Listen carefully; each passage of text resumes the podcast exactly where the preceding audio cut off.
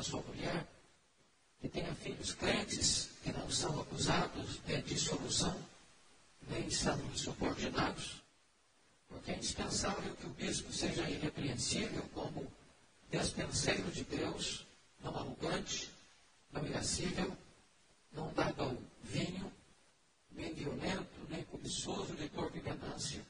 Antes, hospitaleiro, amigo do bem, sóbrio, justo, piedoso, que tenha domínio de si, apegado à palavra fiel, que é a doutrina, de modo que tenha poder tanto para exortar pelo reto ensino, como para convencer os que o contradizem.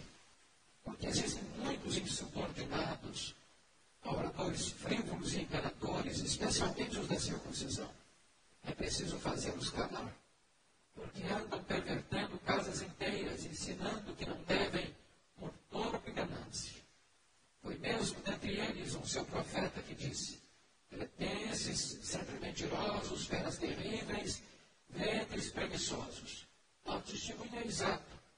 Portanto, repreende-os severamente para que sejam sadios na fé. E não se ocupem com fábulas judaicas, nem com mandamentos de homens desviados da verdade. Todas as coisas são puras para os puros. Todavia, para os impuros e descrentes, nada é puro. Portanto, porque tanto a mente como a consciência deles estão corrompidas. No tocante a Deus, professam conhecê-lo, entretanto negam por suas obras. É por isso que são abomináveis, desobedientes e reprovados para toda boa obra. Nós vamos meditar nesta noite sobre o tema como distinguir os pastores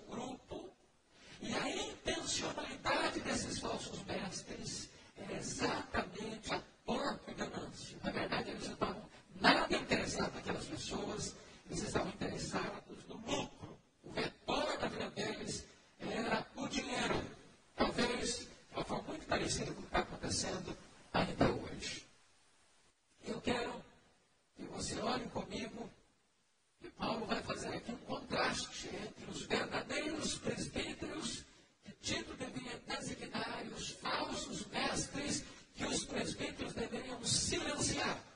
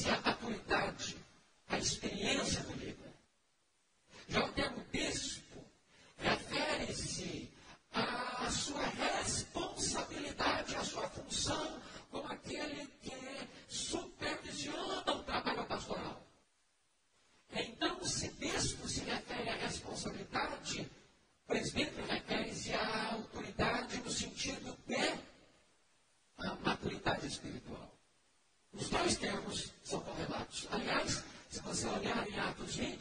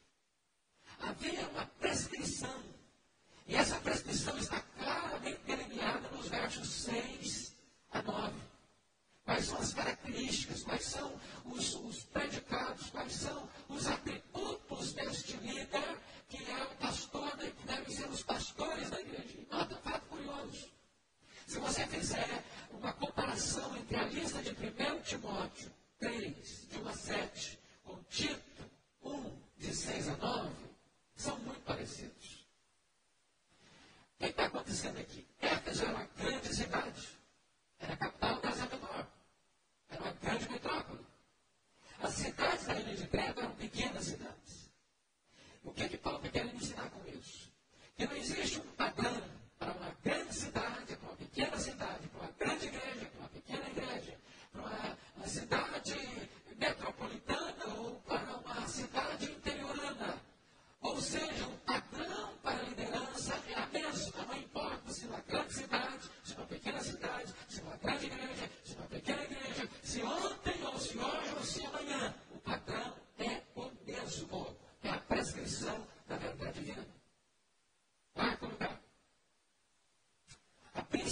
função da liderança da igreja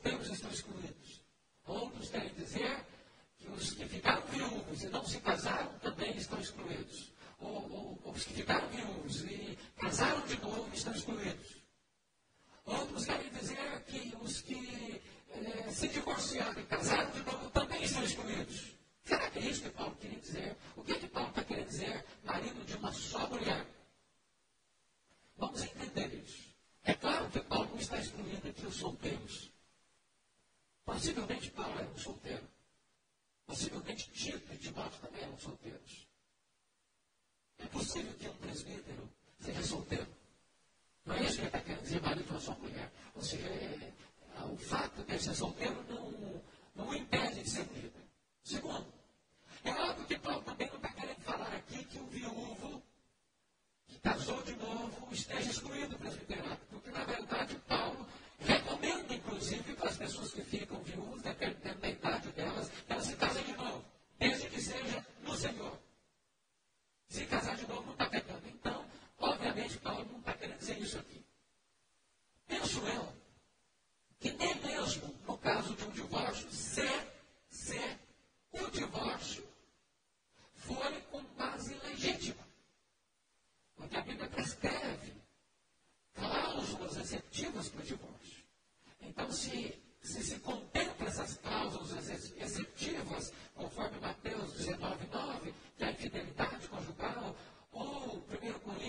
magic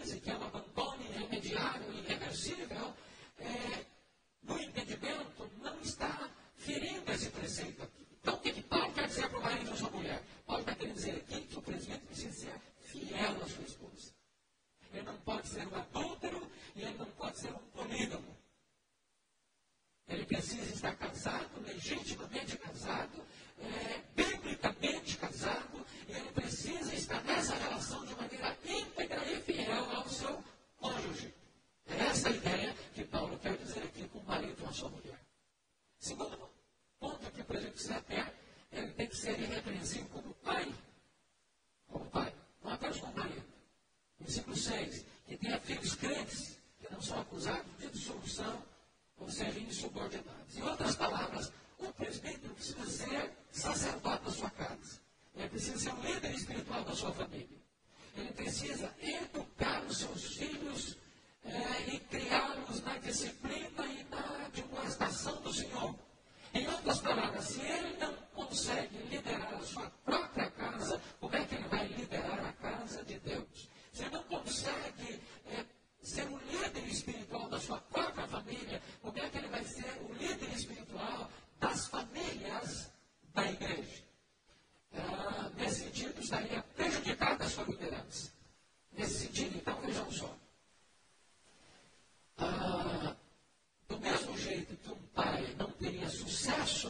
liderança espiritual.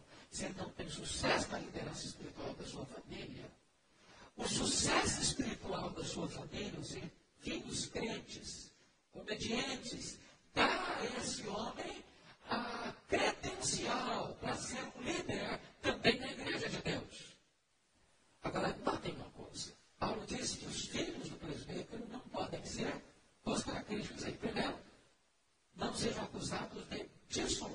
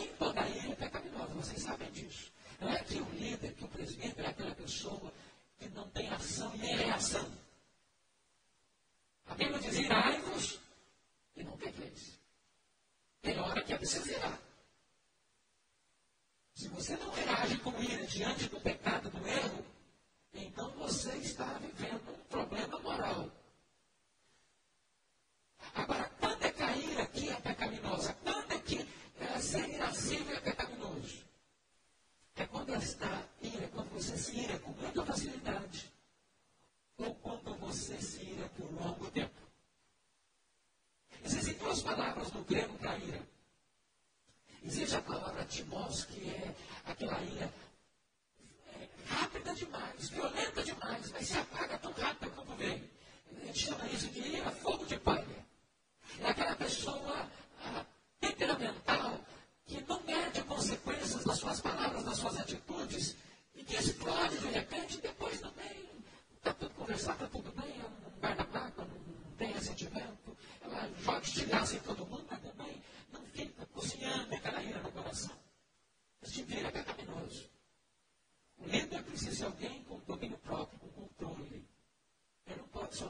explosivo, perde o controle emocional.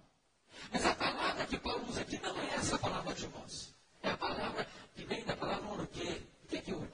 É, é aquela ira armazenada. Aquela ira que fica cozinhando, enfogulando.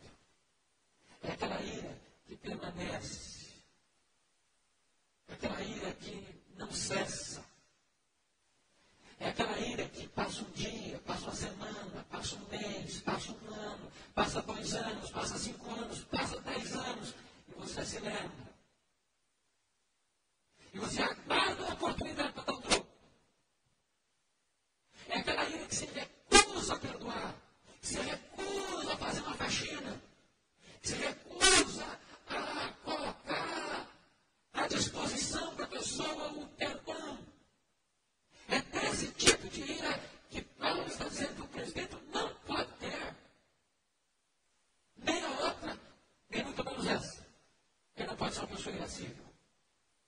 Terceiro lugar, olha, o presbítero não deve sentar ao vinho, versículo 7. Não dado ao vinho. O que, é que significa isso?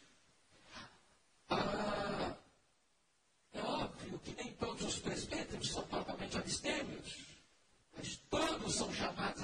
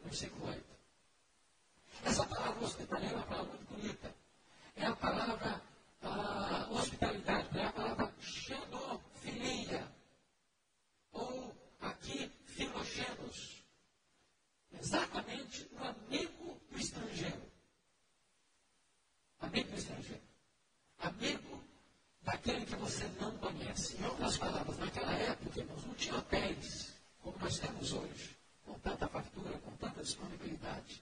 Então, os mestres, eles eram mestres itinerantes. E eles chegavam nas cidades e, às vezes, as pousadas eram muito caras, eram muito sujas e de um ambiente também muito imoral. E os crentes eram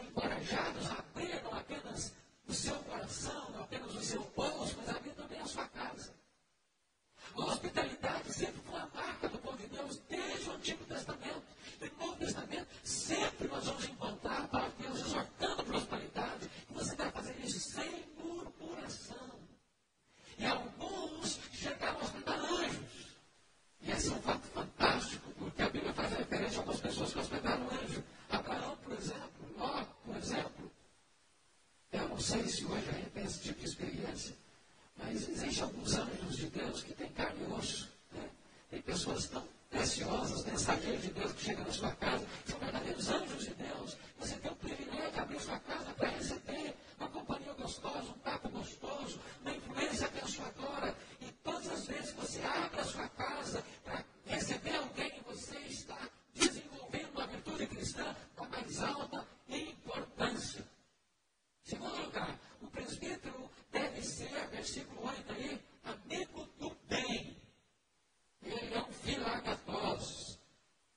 Ele agradeceu que ama todo o que é bom. O que, que Paulo quer mencionar aqui? Existem dois perigos, irmãos. A psicologia prova uma coisa muito esquisita da nossa tendência é e natureza. Nós gostamos de concentrar mais no que é ruim do que no que é bom. Pega as manchetes de jornais. Que manchete que dá ibope? Notícia boa ou notícia ruim? Notícia ruim.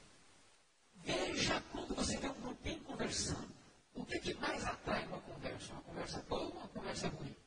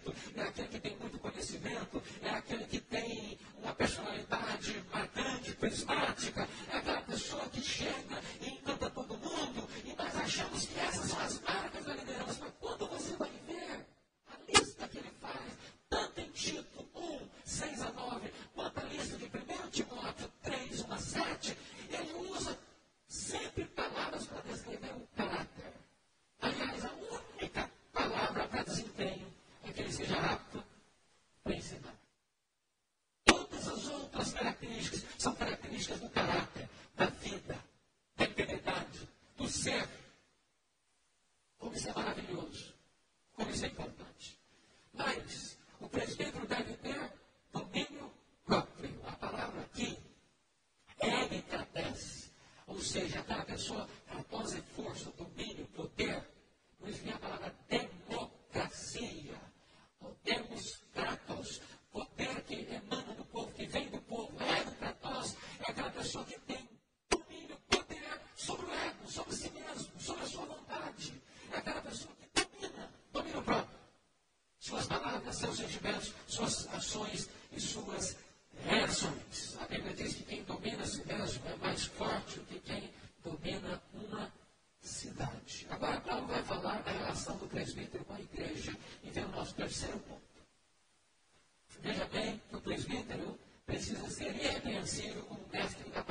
versículo 9.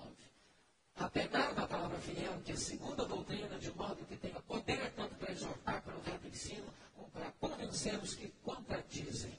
E Paulo menciona aqui três coisas importantes. Primeiro, o presbítero precisa demonstrar fidelidade doutrinária. Ele é apegado à palavra fiel, que é a segunda doutrina. É por isso que Paulo diz na carta a Timóteo que o presbítero não pode ser neófito. Ele não pode ser não convertido dizer tem que ser é apegado à palavra fiel, quer dizer que ele precisa conhecer, ele precisa ser um estudioso, ele precisa se afadigar na palavra, ele precisa edificar a igreja e rejeitar e refutar os falsos mestres. E para ele cumprir esse desiderato divino, ele tem que ser alguém amadurecido na palavra, apegado à palavra fiel. Segundo, o presbítero precisa demonstrar capacidade para o ensino pega você ainda no verso 9, que o poder tanto para exortar pelo reto ensino. Note uma coisa aqui. Exortar. A palavra exortar traz a ideia de aconselhar. Note que a capacidade do presbítero de aconselhar não vem, não vem do seu poder, não vem da sua força, não vem das técnicas da psicologia, nem mesmo do ofício que ele ocupa, mas do seu conhecimento da palavra para ministrar um reto ensino. Daí, amados irmãos, é que ele é ministro da palavra. Daí é que o presbítero é, tem a diaconia da palavra. Ele é alguém que concentra-se na palavra. Em terceiro lugar, o presbítero precisa demonstrar habilidade na apologética. Ou seja, olha o versículo 9 no final. Poder para convencer os que o contradizem. Como é que o presbítero, como é que o líder vai convencer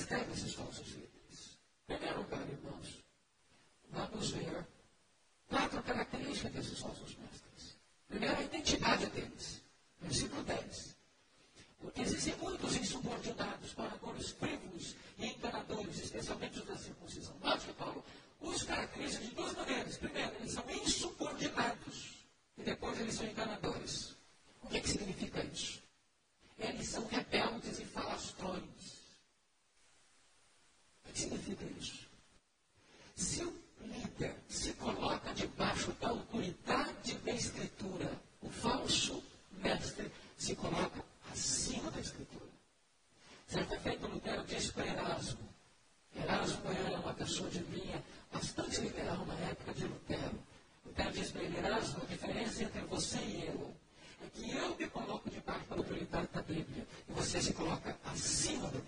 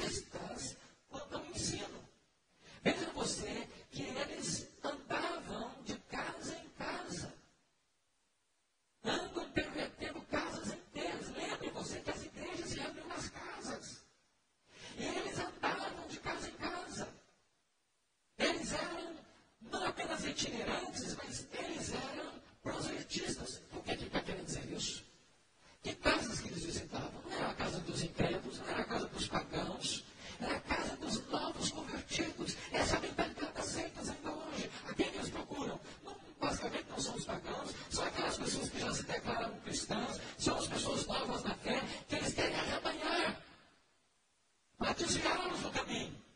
Assim eles faziam. Segundo lugar, eles eram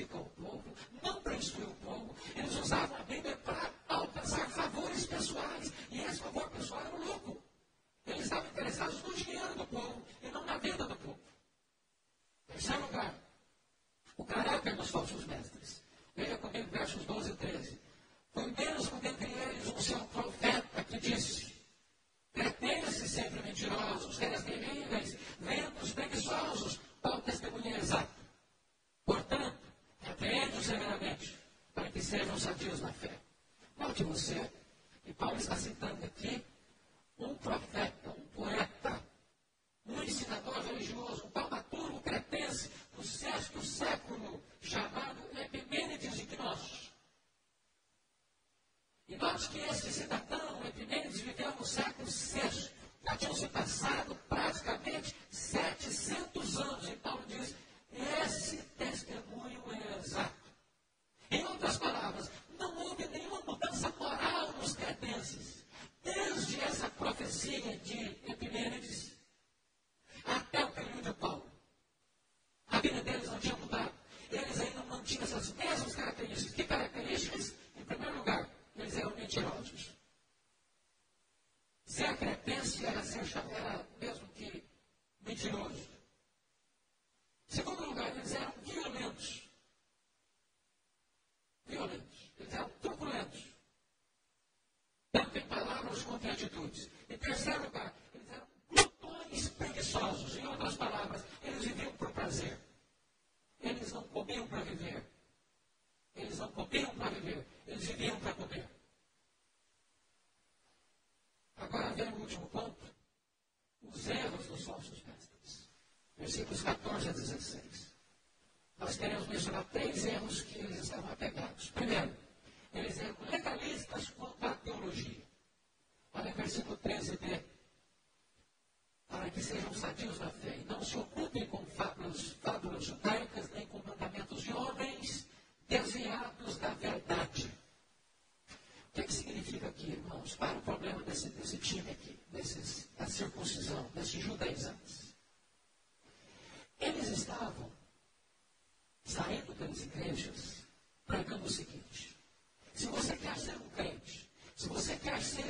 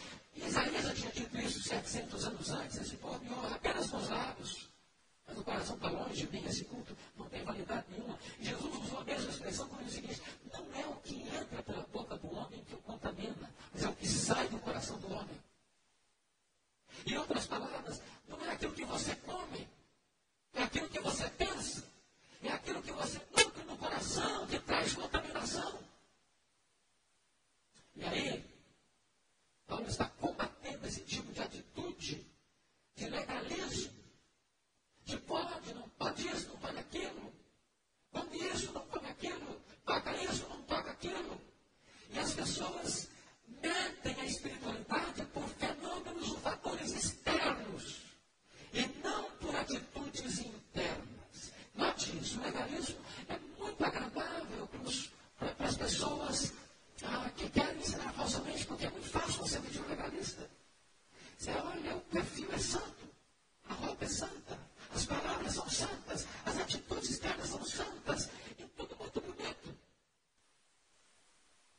Jesus Cristo, vai dizer o seguinte, hipócritas,